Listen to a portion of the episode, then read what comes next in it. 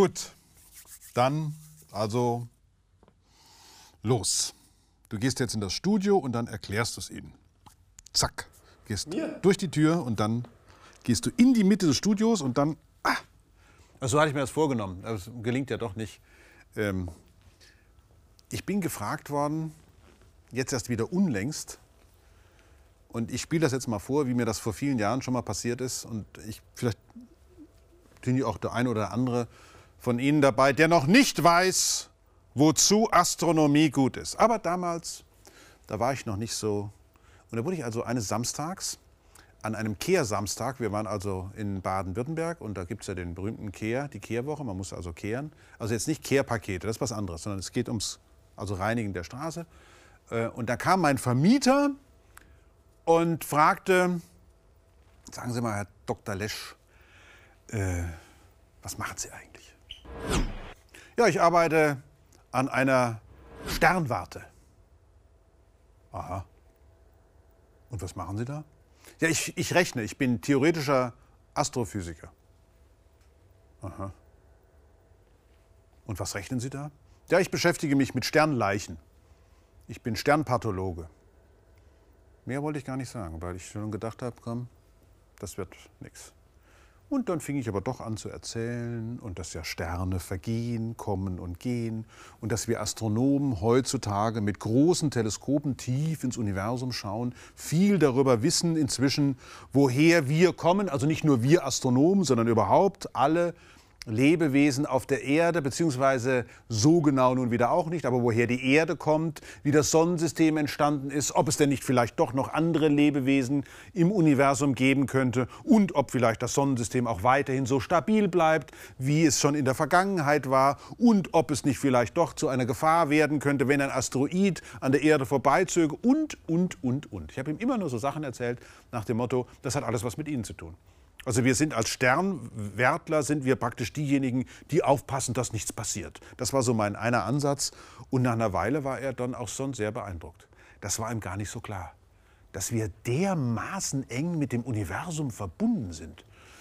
Wobei allerdings zwischendurch also doch einige, einige Zweifel aufkamen, als ich davon erzählte, dass die Astronomie sogar die älteste Wissenschaft überhaupt sei.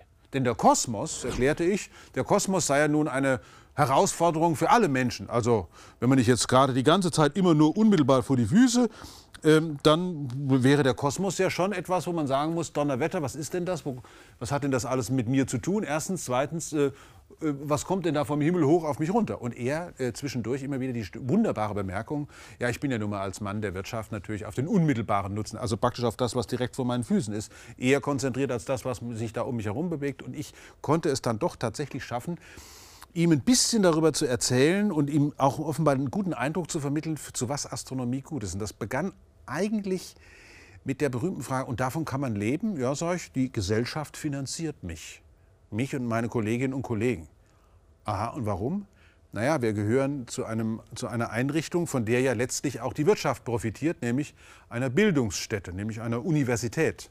Also ich will jetzt hier nicht eine Universitätssendung machen, aber das musste also erst mal gesagt werden, dass Astronomie zur Grundlagenforschung gehört an einem universitären Institut. Und dass natürlich die Leute, die da arbeiten, äh, auch davon leben können sollten. Das ist äh, mehr oder weniger viel Geld. Meistens eher weniger. Hm.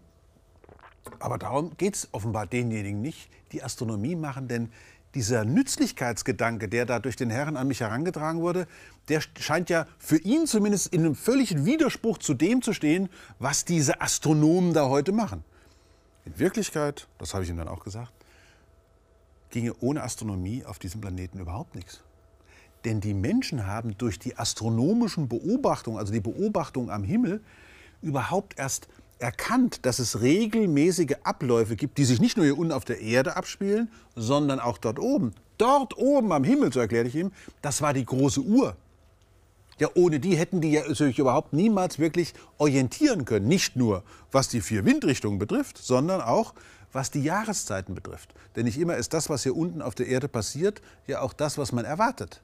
Aber man konnte dann durch die Beobachtung der Himmelskörper, der Bewegung der Himmelskörper dort oben, der regelmäßigen Bewegungen der Himmelskörper, der periodisch wiederkehrenden Bewegungen und Erscheinungen am Himmel, hatte man sowas wie einen großen Kalender. Und es ist in der Tat interessant, zum Beispiel die großen hydraulischen Gesellschaften zu beobachten, sind diejenigen, die es gelernt haben, den Wasserstand der Flüsse, an denen ihre Siedlungen äh, entstanden sind, zu regulieren oder zumindest vorauszuberechnen. Also man denke nur an die Ägypter oder die Babylonier im Zweistromland, aber auch die in China am Hoang-Ho oder in Indien am Indus, beziehungsweise zwischen Pakistan und Indien am Indus. Alles Hochkulturen, die es geschafft haben, mit Hilfe von astronomischen Beobachtungen die Zeitläufe so zu berechnen und vorauszuberechnen, dass sie wussten, wann die Flut kommt, dass sie wussten, wann sie unbedingt anfangen müssen, wieder Ackerland zu bestellen, beziehungsweise wann sie es nicht tun sollen, wenn nämlich alles völlig überflutet wird. Und daraus, aus der Beobachtung am Himmel, ist eine Wissenschaft entstanden. Warum? Naja, weil vor allen Dingen hier unten auf der Erde dieses regelmäßig überflutete Areal wieder neu vermessen werden musste. Also aus der Kenntnis der Bewegungen dort oben ergab sich hier unten, naja, regelmäßige Veränderungen auf der Erde konnten berechnet werden. Die Entdeckung der Mathematik ist eine Entdeckung der Geometrie auf der Erde und die Entdeckung der Regelmäßigkeit im Himmel. Und diese Regelmäßigkeit, dieses immer wiederkehrende rhythmische, nicht taktvoll. Wir wissen, der Takt ist zack, zack, zack, ist exakt richtig. Rhythmus ist so ganz leicht verschieden. Diese Entdeckung gehört zu den größten Entdeckungen, die Menschen überhaupt von der Welt machen können. Und wenn man sich jetzt mal überlegt, was hinter der astronomischen Beobachtung zum Beispiel von Planeten steckt, dann muss man sich natürlich schon fragen, auf welchem Planeten leben wir eigentlich? Das heißt, der Blick in den Himmel, so habe ich das meinem, meinem äh, Vermieter damals auch erklärt, der Blick in den Himmel ist eigentlich ein Blick in den Spiegel. Wer bin ich? Wo komme ich her? Astronomie, habe ich erklärt, das ist Ahnenforschung auf höchstem Niveau. Also wirklich nachzuschauen, was war und wie immer sozusagen äh, kulturgeschichtlich relevanter, relevanter Spruch ist natürlich immer aus der Vergangenheit lernen für die Zukunft. Also wie muss ich aus, wie, was muss ich aus der Vergangenheit lernen, damit ich die Gegenwart so gestalten kann, dass die Zukunft auch noch einigermaßen ein dauerhaftes, ordentliches, menschliches Leben möglich macht? Das sind natürlich Fragestellungen, die so gar nicht astronomisch klingen, in Wirklichkeit aber außerordentlich fundamental astronomisch sind. Denn die Frage, woher überhaupt was kommt, lässt sich ja nicht nur bei den Dingen äh, besprechen, die hier direkt um uns herum sind. Das wäre der unmittelbare Nützlichkeitsgedanke. Also nach dem Motto, ich will einfach nur wissen, woher der Fensterrahmen kommt, ich will mir auch so einen kaufen. Oder ich will die auch verkaufen. Ich möchte gerne, das wäre der unmittelbare ökonomische Nützlichkeitsgedanke. Der steckt aber in der Grundlagenforschung zunächst einmal gar nicht drin. Die Grundlagenforschung will zunächst mal einfach nur wissen. Möglicherweise, der gute alte Baconische Satz, Wissen ist Macht, daraus was zu machen, nämlich etwas, was für uns von Nützlichkeit sein könnte. Der Nutzen ist aber nur sozusagen eine Qualität zweiter oder dritter Ordnung. Die Qualität erster Ordnung ist die Erkenntnis an sich. Ich weiß etwas und kann möglicherweise damit in Zukunft etwas anfangen. Diejenigen, die am, den Himmel beobachtet haben, in den antiken Kulturen oder lange Zeit davor, die haben ein Wissen angesammelt, was für diejenigen danach von allergrößtem Nutzen gewesen ist. Von allergrößtem. Und heutzutage ist die Astronomie neben der Wissenschaft, die weit ins Universum zurückschaut, auch die Wissenschaft, die immer wieder auf diesen Planeten blickt und damit praktisch den Planeten Erde und seine Weltraumumgebung zum Thema macht. Es gibt überhaupt diese interessante Idee, dass der Blick der Astronauten zum Beispiel, die damals mit äh, Apollo 8 zum Mond geflogen sind im Dezember 1968, dass dieser Blick, der auch fotografiert worden ist, der Beginn der ökologischen Entwicklung war. Also dass man gesagt hat, Mensch, wir wohnen ja alle äh, in einem Boot, auf einem Boot.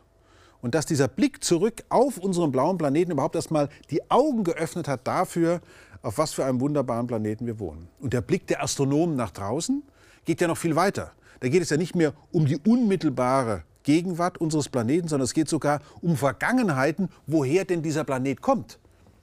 Und wie sich zum Beispiel die Stabilität des Sonnensystems erklären lässt wie sich zum Beispiel erklären lässt, dass obschon in unserer Milchstraße regelmäßig Sterne explodieren, schwarze Löcher entstehen und viele andere katastrophale Vorgänge im interstellaren Medium äh, tatsächlich immer wieder auftauchen, bei uns praktisch überhaupt nichts ist. Wie konnte es passieren, dass unser eigener Planet nach 4,567 Milliarden Jahren, ja auch das erforschen die Astronomen, indem sie nämlich Meteoriten daraufhin untersuchen, aus welchen Einzelteilen sie bestehen, und wie lange dieses Material schon da sein muss? Wie konnte es also passieren, dass nach dieser unendlichen Zeitstrecke es immer noch Planeten gibt, die auf fast kreisrunden Bahnen um einen Stern herumlaufen und das einfach immer und immer wieder tun? Bleibt das so? Oder woher kriegt die Sonne eigentlich ihre Energie? Wieso strahlt die schon so lange? Im 19. Jahrhundert noch war das völlig unklar. Im 19. Jahrhundert hielt man die Sonne noch für einen Stern, der höchstens im besten Falle 30 Millionen Jahre lang schon strahlen kann. Aber die anderen Wissenschaften, Geologie höchst nützlich übrigens, Biologie höchst nützlich übrigens, teilten schon mit, 30 Millionen Jahre reichen für unsere Erdgeschichte nicht aus. Wir brauchen Milliarden Jahre, hieß es. Die Physiker haben gesagt, ja, wo soll denn die Sonne über Milliarden Jahre ihre Energie herkriegen? Die Astronomen haben geguckt, es gibt ja noch viel größere Sterne als die Sonne. Ja, wie, wie funktioniert denn das alles? Und die Entdeckung, dass Sterne Fusionsreaktoren sind, ist eine wichtige astronomische Entdeckung dafür, wo überhaupt solche großen Gaskugeln ihre Energie beziehen können. Dass also im Innern eines Sterns Atomkerne miteinander verschmelzen. Das ist zum Beispiel heute eine direkte Nützlichkeitsbetrachtung, dass man nämlich aus dieser astronomischen Erkenntnis heutzutage ein großes Projekt sich vorgestellt hat und das auch versucht in die Tat umzusetzen, nämlich Atomkerne miteinander zu fusionieren. Hier im Labor. Ein Gas zu erzeugen, das 100 Millionen Grad heiß ist, eine relativ geringe Dichte hat, in der aber dann durch die Verschmelzung von Atomkernen Energie frei wird. Daran hat Anfang des 20. Jahrhunderts, als man sich über die Energiequelle der Sterne Gedanken machte, niemand gedacht. Man muss diesen ganzen Nützlichkeitsfragern selbst mal die Frage stellen, wie nützlich ist eigentlich der unmittelbare Nutzen? Wäre es nicht viel vernünftiger, Projekte zu betreiben, die weit in die Zukunft reichen? Nicht der unmittelbare Quartalsbericht ist wichtig, sondern vielleicht ist erst das Jahrhundertbuch wichtig. Das Buch, das über ganze Jahrhunderte spricht. Vielleicht sind wir heute inzwischen so unmittelbar erfolgsgierig geworden, dass eine Wissenschaft wie die Astronomie uns vielleicht wieder mal ein Gefühl dafür vermitteln kann, in welchen großen Zusammenhängen wir tatsächlich denken müssen. Die Astronomie erzählt uns seit über 5000 Jahren die größte Geschichte aller Zeiten. Am Anfang war das nur die Geschichte über unser Sonnensystem, weil man nur die Planeten richtig gut beobachten konnte und sich dahinter irgendwie die Fixsterne so langsam aber sicher äh, bewegten und im Laufe der Jahreszeiten die verschiedenen Sternbilder am Himmel erschienen. Dann wurde es interessant als Kopernikus der Meinung war, nicht mehr den Sinnen vertrauen zu können, sondern dass es viel allgemeinere Prinzipien gibt, die uns viel mehr über die Wirklichkeit aussagen als unsere Sinneswahrnehmung. Das heißt, die Abwendung von der unmittelbaren Sinneswahrnehmung war der Beginn der Neuzeit. Das heißt, da war die Astronomie auch noch Motor für die Wissenschaftsentwicklung insgesamt. Und so ging es immer weiter. Als dann Galilei angefangen hat, das Auge zu verlängern, wurde die Instrumentenbildung, also die Bildung und Formung von Instrumenten und neuen Methoden immer wichtiger. Wir konnten immer tiefer und tiefer ins All schauen und mit jedem dieser Blicke wurde unser Bild von der Natur immer genauer und genauer. Die Astronomie ist der Motor für die Naturwissenschaften. Sie treibt die Naturwissenschaften fast vor sich her, weil sie ständig neue Spekulationen verlangt Spekulationen über Phänomene, die wir hier unten auf der Erde gar nicht beobachten können, die uns aber den Bereich unserer Denkmöglichkeiten aufspannt. Das heißt, sie ist der große Intendant für die Naturwissenschaften. Weil sowohl die Entstehung unseres Planeten, die Entstehung des Lebens, ja sogar die Entstehung einer Kultur und die Entstehung einer intelligenten Kultur, also einer Kultur, die sich tatsächlich als Zivilisation begreift, selbst diese Fragen lassen sich nur in einem astronomischen Kontext verstehen. Und die Astronomie liefert uns eben auch die Erkenntnis, dass unser Planet ein ganz besonderer Planet ist.